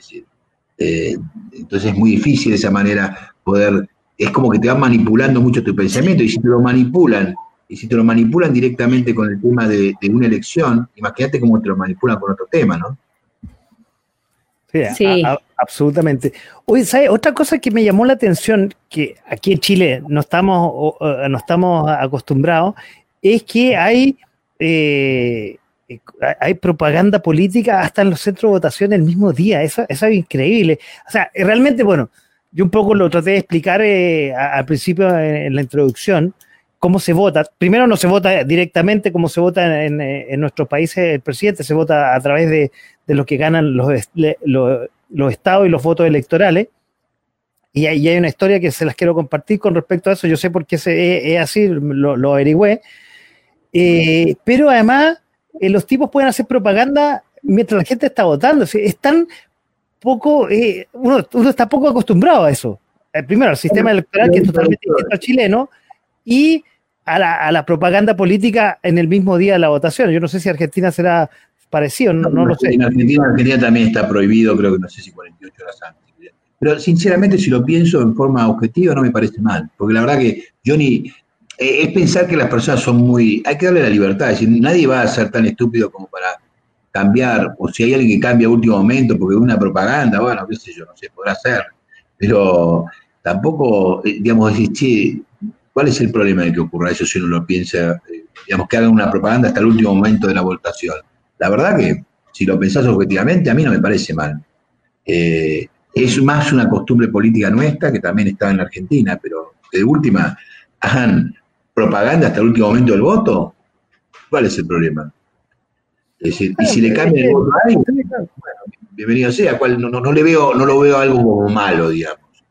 Eh, objetivamente hablando. No conozco tampoco el tema este, eh, digamos, sí me parece más raro esto de las votaciones a través del, correo, que bueno, acá eh, no sé bien cómo es la fiscalización esa, pero bueno, eso sí me parece raro. pero bueno, el resto de las cosas sería eh, lo más raro es eso. Y también es raro que cada, que cada, que no haya, del punto de vista, eh, no hay una legislación homogénea en todos los estados respecto de cómo en la Argentina hay una ley electoral que se debe cumplir por igual en todos los estados. Pero bueno, por lo que veo en Estados Unidos, cada estado tiene su propia normativa respecto a hasta cuándo recibe los votos, hasta cuándo lo puede contar, eh, toda una serie de cosas que vos decís. Cada uno tiene la libertad, que era un poco lo que vos decías respecto al COVID, que también si bien la responsabilidad tiene responsabilidad federal, pero también las medidas que se toman en muchos casos son responsabilidad de los gobernadores, porque ellos son los que dictan si había cuarentena, no había cuarentena o un montón de cosas. Pero la mayor parte, si bien obviamente el mensaje de Trump era un mensaje bastante despreocupado respecto al COVID, tampoco los gobernadores actuaron de manera muy diferente, ¿no?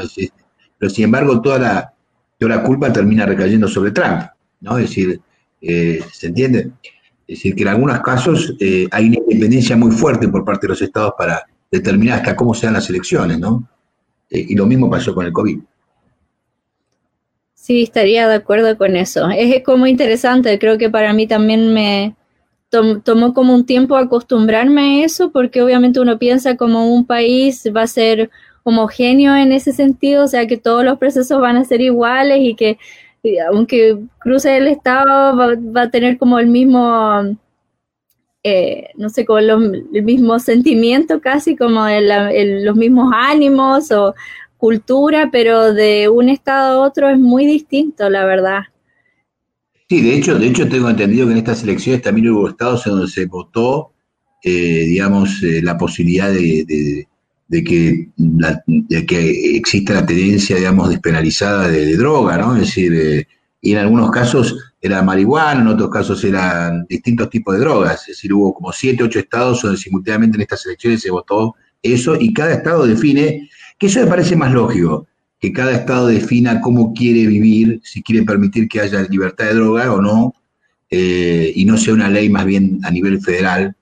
Eh, eso, hay algunas cosas que sí me parecen que son lógicas, que tienen que, cada uno tiene que tener la posibilidad de definir dónde vive, cómo quiere vivir.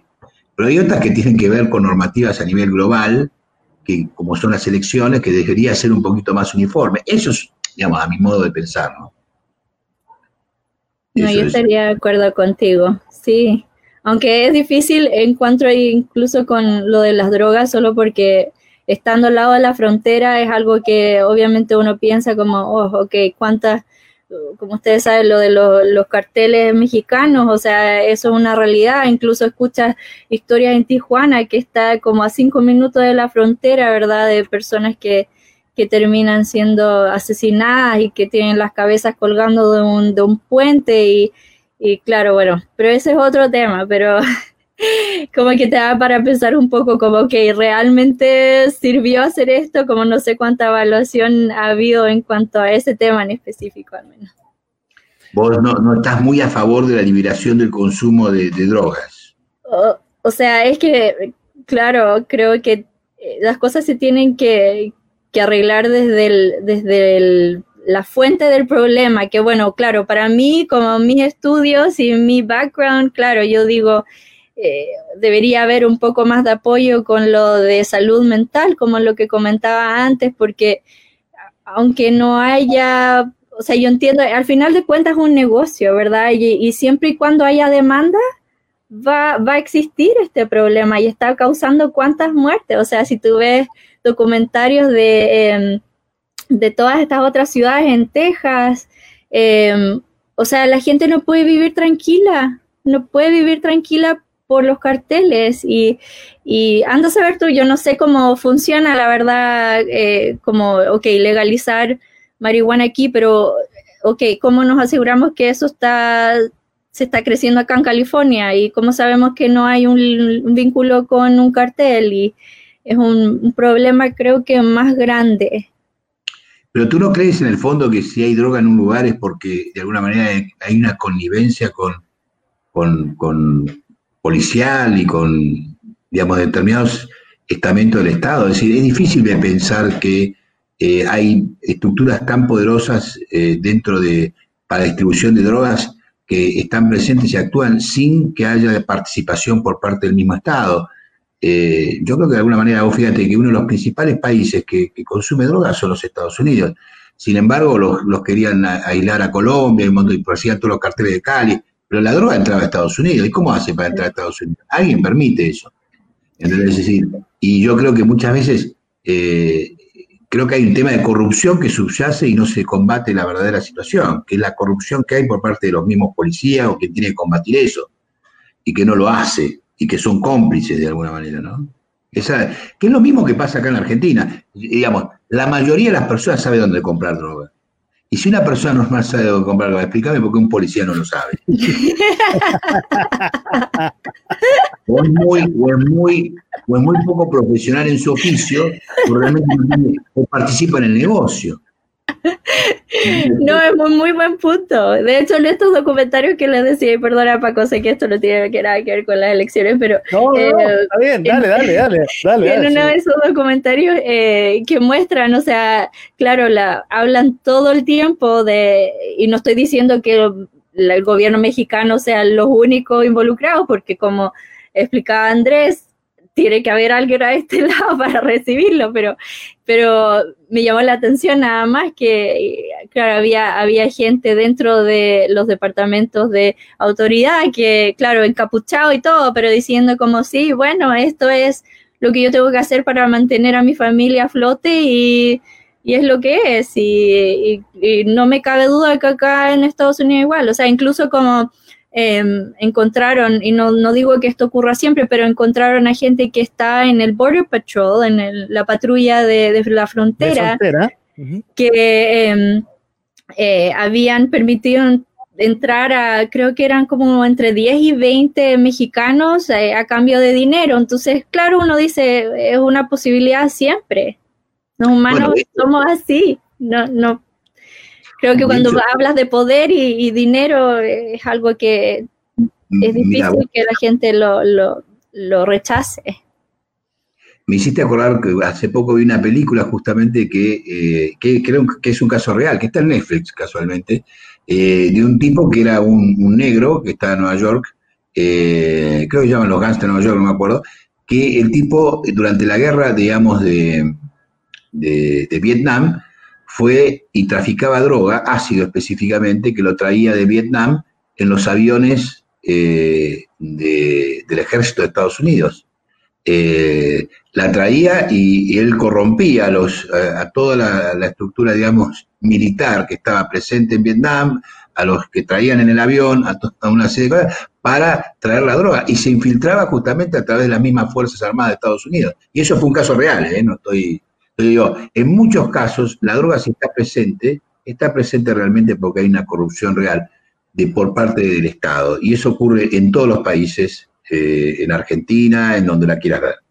Eh, entonces, si la droga existe, entre otras cosas, más que la legalización, es por dos cosas. Es porque hay alguien que necesita consumirla, claramente, porque tiene también, mm, a veces puede ser un fin recreativo y otras cosas realmente un fin de evasión frente a una problemática mental que evidentemente es la que hay que tratar de base. Eh, y en otros casos, porque hay un negocio claramente en donde no solamente participan los narcotraficantes, sino gran parte de los estamentos del Estado, inclusive la política que se financia con parte de esos ingresos. Eh, acuérdate mismo que se decía que, la mafia también, en el caso de Kennedy, eh, había participado en su asesinato, porque bueno, en su momento el padre de, de Kennedy era, no me acuerdo si era, tenía vínculos con la mafia porque era, era importaba, digamos, alcohol en forma ilegal y cosas por Entonces, y después, eh, digamos, siempre una vinculación entre los poderes, eh, digamos, eh, de la mafia y todo ese tipo de cosas con la política, ¿no? y con la droga en este caso en particular. Así que, bueno, no sé cómo caímos en esto, pero... No, pero, ah, hemos desviado la conversación, hemos metido la política de Estados Unidos a esto, que es un tema bastante interesante eh, eh, y que sin duda atraviesa a todos los países. Sí, sí. Lo último que tú dijiste, Andrés, que en el fondo la droga de alguna forma hoy día financia la política, a todas luces eh, es cierto, y el que no quiera creerlo se, se pone una vez del ojo. Yo creo que es en, todo, en todos los países, o en gran parte de los países, no sé si me haría decir que es universal.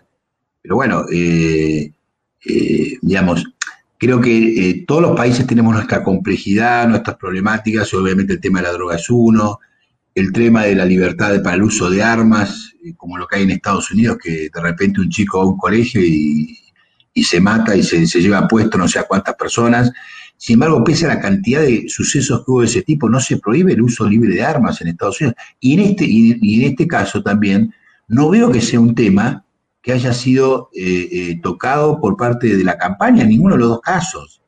Eh, de hecho, en, en, uno de los últimos, no sé si te acordás, en este caso, en una de las últimas manifestaciones contra los negros, contra el ataque este de los policías que mataron a un negro, salió un blanco, un chico de 19 años, con un arma, con un fusil, no me acuerdo, de guerra en la mano y, hirió a como dos o tres personas.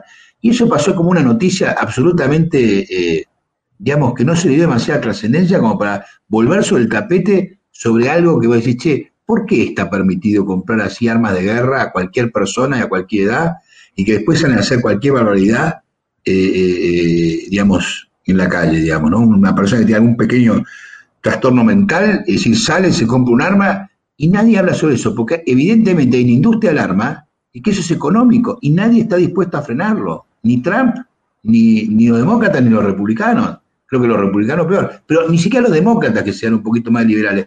Es decir, realmente a mí me llama la atención ciertas cosas como que, en, un país que yo entiendo que es progresista, que, supuestamente está a la vanguardia de lo que es el mundo, eh, y que en muchos casos comete las mismas situaciones, o en algunos casos peores, como liberar las armas, este tema del manejo de los medios de comunicación, este tema de que también la, situación de presión que hay sobre los chicos, como para que un chico vaya y mate a un montón. ¿Cuántos casos hay también, o han habido en Estados Unidos, de chicos que han matado eh, y que te ponen cuando vos vas a estar en un colegio, tenés que ver si tiene armas o no tiene armas con un detector de metales en, la puerta. Decir, esto te está relevando, te está relevando cosas que, de una sociedad americana que, que, supuestamente están avanzada en el estándar de vida, una serie de cosas, pero que en otras, evidentemente, se muestra eh, con ciertas problemáticas de fondo, ¿no? Que, ¿no? que nadie las toca. Es decir, estamos hablando muchas veces en la periferia de los temas y, se vota en una elección como esta más allá del tema económico, que yo creo que es muy importante, pero ¿cuántos otros temas, aparte de la salud, medio ambiente, y esto de, che, las armas no se tocaron, ¿no es importante ese tema? Eh, ¿No es importante el tema de las drogas? Es decir, nadie habló nada de todo ese tipo de cosas, ¿no? Eh, realmente estuvieron muy ausentes en la campaña. Eh, entonces, en definitiva, no sabes qué es lo que realmente se está votando. Si sensaciones, si, si, si en definitiva sensaciones, y como si fuera un partido de fútbol de, un bando contra otro, sin importar qué es lo que realmente, cuáles son las ideas de fondo que se están debatiendo, ¿no? Y todos también lo mismo. Eso es exactamente, me quitaste las palabras de la boca, eso, eso es exactamente lo que digo yo, es como al final están votando por una sensación, eso es exactamente lo que yo, es la impresión que me da a mí. Y, para tocar un poquito en cuanto a lo que decías de, la, de las armas, entonces esa es una de las diferencias entre estados, depende del estado cuáles son las reglas. Eh, y en teoría las que sí permiten requieren un examen psicológico, pero aún así hay gente que ha, eh, que, así, que ha cometido crímenes y han sido estas personas que han matado a un montón de gente de una y que tenía, tenían el permiso y pasaron el examen, entonces te da para pensar ok, van a cambiar el sistema, cómo, cómo se va, qué van a hacer al respecto. Y sí, ese es un tema que obviamente nos ha chocado a todos mucho. Cada vez que ocurre, como, ¿qué se va a hacer? ¿Qué se va a hacer? Y tienes razón, no sé, ni se habló de eso. Y, y después el otro tema que es difícil es que la constitución acá permite, es, uno de los amendments, es que permite que alguien tenga acceso a, a, a, adueñar Puede defenderse, puede defenderse. De hecho, una, cosa que a mí me llamó la atención, que lo escuché esta semana o la semana pasada, que Walmart en alguna de sus tiendas, dado que había una, una, gran polarización en la sociedad americana por esta votación, sacó de las tiendas donde lo tenía, sacó la, la sección armas. Walmart, o sea, decir, el supermercado, cosa que aquí, digamos, ir al gran supermercado acá y uno va a la sección, no sé, de licores y que la cierran a la a, cierta hora para los menores de 18 años, allá la sección armas, quitaban las armas. No, por eso, eso, es lo más extremo. Yo te digo, por ejemplo, en el estado tuyo donde tú vives, ¿cuántos años tiene que tener para poder tomar alcohol? 21 y eso es en todo Estados Unidos. 21 años, ok, 21 años para tomar alcohol, pero a los cuántos años puedes comprar un arma. ¿Sabes? Buena pregunta. Me parece que los 18, me parece. Ya que bueno, es decir, podés comprarte un arma a los 18, pero no podés tomar alcohol hasta los 21. Es tiene ningún sentido. ¿no? Es muy loco. Sí. redunda, mira, redunda los temas que estamos hablando un poco, y tú lo tocaste, que es débil, y es débil en todos nuestros países, de América por lo menos, la salud mental, sí. A ver, ¿por qué la gente toma, eh, compra armas y, mata? Porque tiene un trastorno de salud mental. ¿Por qué lo que hablaba Andrea hace un rato atrás, y, que el tema de las drogas y por qué hay tanto consumo de droga? También por una base débil de salud mental, que un poco lo que tú tocaste. Y es, un tema, eh, como yo decía hace un minuto atrás, es una hebra que si uno empieza a tirarla, es interminable. Para hacer dos programas seguido de, esto. No, y también yo, yo siempre a mí me sorprendió mucho, las veces que he ido a Estados Unidos, que hay muchos lugares en donde están las estas chicas que, que, bailan con poca ropa y que yo, y hay todo un tratamiento de la mujer en esos lugares muy, viste, muy, eh, eh, de tratarlo como una cosa, como un objeto. Sin embargo, digamos, a su vez, y eso está, está, visto como algo perfectamente normal, ¿no? Es entiendo que, no sé si creo que está permitido, ¿no? Pero yo me acuerdo que había lugares donde iban, y eran lugares para hombres, donde veías cómo bailaban las, eh, las chicas, así. Sin embargo, el tema de la prostitución, por otra parte, está prohibido. Entonces, es decir, ¿cómo son las cosas? Es decir, de repente hay ciertas normas que vos decís, es como muy ambiguo, ¿viste? Todo esto. Y no es para tampoco ahora apelar a toda la sociedad americana, ¿no? Es decir, hay cosas que a mí me parecen muy buenas, pero hay cosas que son contradictorias y como ves, che, acá hay muchos intereses que en países que yo considero que Estados Unidos está por los recursos que tienen, por el desarrollo que ha tenido, la avanzada del mundo, que supone que es uno de los países más ricos que concentra el 25% de la riqueza del, planeta, eh, y que tiene más recursos que cualquiera, en algunos casos está como, es muy contradictorio ciertas posturas que tiene sobre ciertas cosas que son raras, inclusive vistas de los ojos de eh, países mucho más atrasados desde el punto de vista económico, como, como es el caso, por lo menos, de, muchos países sudamericanos, ¿no? Eh, que tenemos un montón de problemáticas también muy graves. Pero, digamos, decir, pero ¿por qué está? Acá en, acá en Argentina no está permitido tener armas ni comprarte un arma de guerra. Es decir, también se hacen, por supuesto, eh, análisis psicológicos en muchos casos, pero se le ponen más trabas a la gente para que no tenga tanto acceso. Igual lo terminan teniendo en forma ilegal en muchos casos, ¿no? pero no tan abiertamente como lo tiene, como, como cae en Estados Unidos, el tema de las armas, el, tema de las drogas es lo mismo en todo el mundo, ¿no? Es, no es solamente Estados Unidos. Pero creo que Estados Unidos tiene una organización como la DEA a nivel internacional y que le pone un foco y un presupuesto muy grande y sin embargo sigue habiendo un consumo enorme. Es decir, eh, yo una vez escuché que, que, que, la DEA no tiene como objetivo terminar, digamos, con el consumo de drogas, sino regular el precio. no, de verdad, ¿eh? Oye, Bárbara, para ir cerrando, tus últimas palabras eh, con respecto a esta reunión que hemos hablado no solamente de las elecciones, hemos hablado como el programa, de todo un poco, y es un poco lo, rico de este programa, que nos juntamos personas que no necesariamente nos conocemos o, estamos hace mucho tiempo no nos vemos, en este caso en distintas partes del mundo, compartir temas interesantes y que queda, por lo que veo, de salud mental mucho por cortar.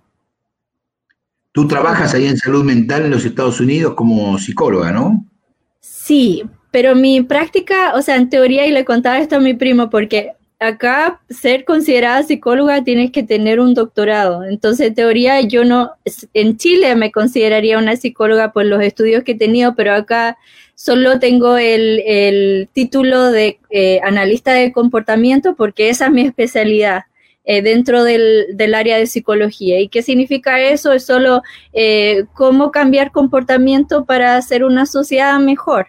Es solo que yo me enfoco en familias que tienen niños que en el espectro autista. Entonces, em, apoyo a las familias, entreno a los papis cómo interactuar con ellos, ayudarlos a que crezcan, a alcanzar metas que ellos tienen y también ayudar a los niños para que ellos aprendan porque hay que enseñarles un poquito distinto. Pero es eh, son como cualquier otro niño y cualquier otra familia. Entonces... Eh, te puedo hacer dos preguntas, antes por lo menos de mi lado, y yo no sé si ya... Listo, para ir terminando, Andrés. Dale, dale.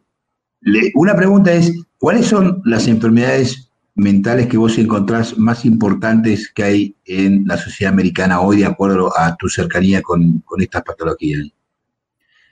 Mm. La segunda y última. ¿Y, la segunda cuál es?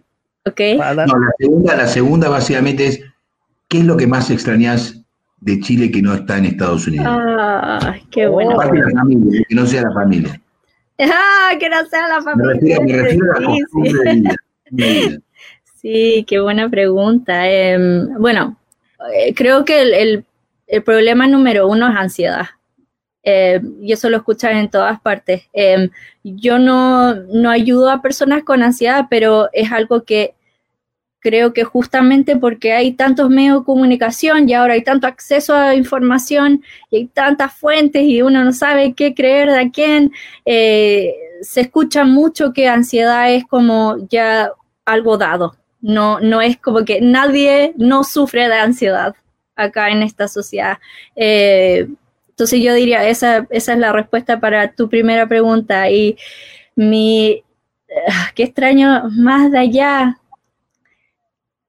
Creo que la interacción un poquito más informal, porque acá es como eh, todo muy formal, así cuando conoces a alguien es como, ok, así das la mano y, y como que tienes que conocerlos para que realmente, como harto tiempo para poder eh, conversar acerca de ciertas cosas, pero siento que en Chile era mucho más fácil, como que amigos de amigos, así como, ay, esta es mi amiga, qué sé yo, ok, y como que termina siendo junta así más fácilmente, o al menos así era cuando yo estaba allá en la uni, así que em, sí, eso, eso echo de menos. Obviamente familia número uno, pero eh, creo que eso sería lo segundo. Bueno, muchas, muchas gracias. Quiero agradecerle. Eh, tanto a Andrés como a mi prima Bárbara por eh, haber compartido esta noche en este programa de, todo un poco, que no solamente hablamos de las elecciones de Estados Unidos, pero eso nos da pie para hablar bastantes temas. Eh, les agradezco una vez más a los dos, a ti por aceptar la invitación saliendo del trabajo cuando ya son las 6 de la tarde y te, a quedar un rato y siguió esta conversación.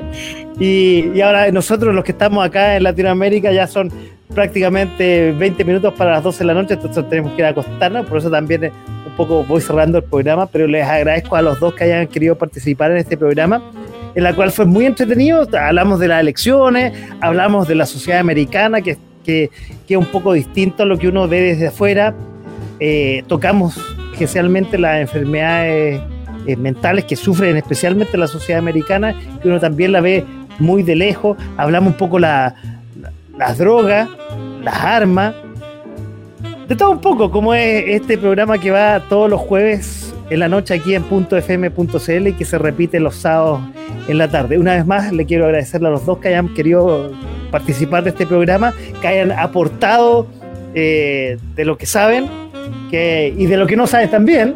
lo importante es pasar un buen rato de conversación en este programa. Muchas gracias nuevamente a los dos y como termino en todos los programas, quiero agradecerle a todas las personas que estuvieron al otro lado del micrófono y al otro lado de la pantalla que hayan compartido esta poco menos de dos horas, una hora 45 más o menos, que hayan compartido con nosotros esta conversación. No hubo preguntas, parece que estaban todos muy concentrados escuchando y no quisieron, no quisieron participar. Y nuevamente, a ustedes dos, muchas gracias y a los que nos escucharon y no nos vieron, y no, no que no nos vieron, y que nos vieron y que, bueno, nos van a ver en el programa de repetición, repetición, quiero decir, muchas gracias. Chao, chao, muy buenas noches. Chao, hasta luego, buenas noches. Encantado. Chao, muchas gracias. Chao, y, y, haremos otro programa de lo tuyo, ¿ah? Está claro.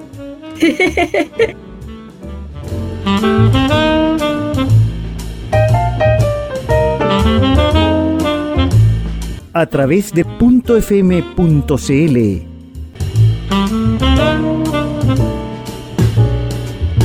Esto fue De Todo Un poco.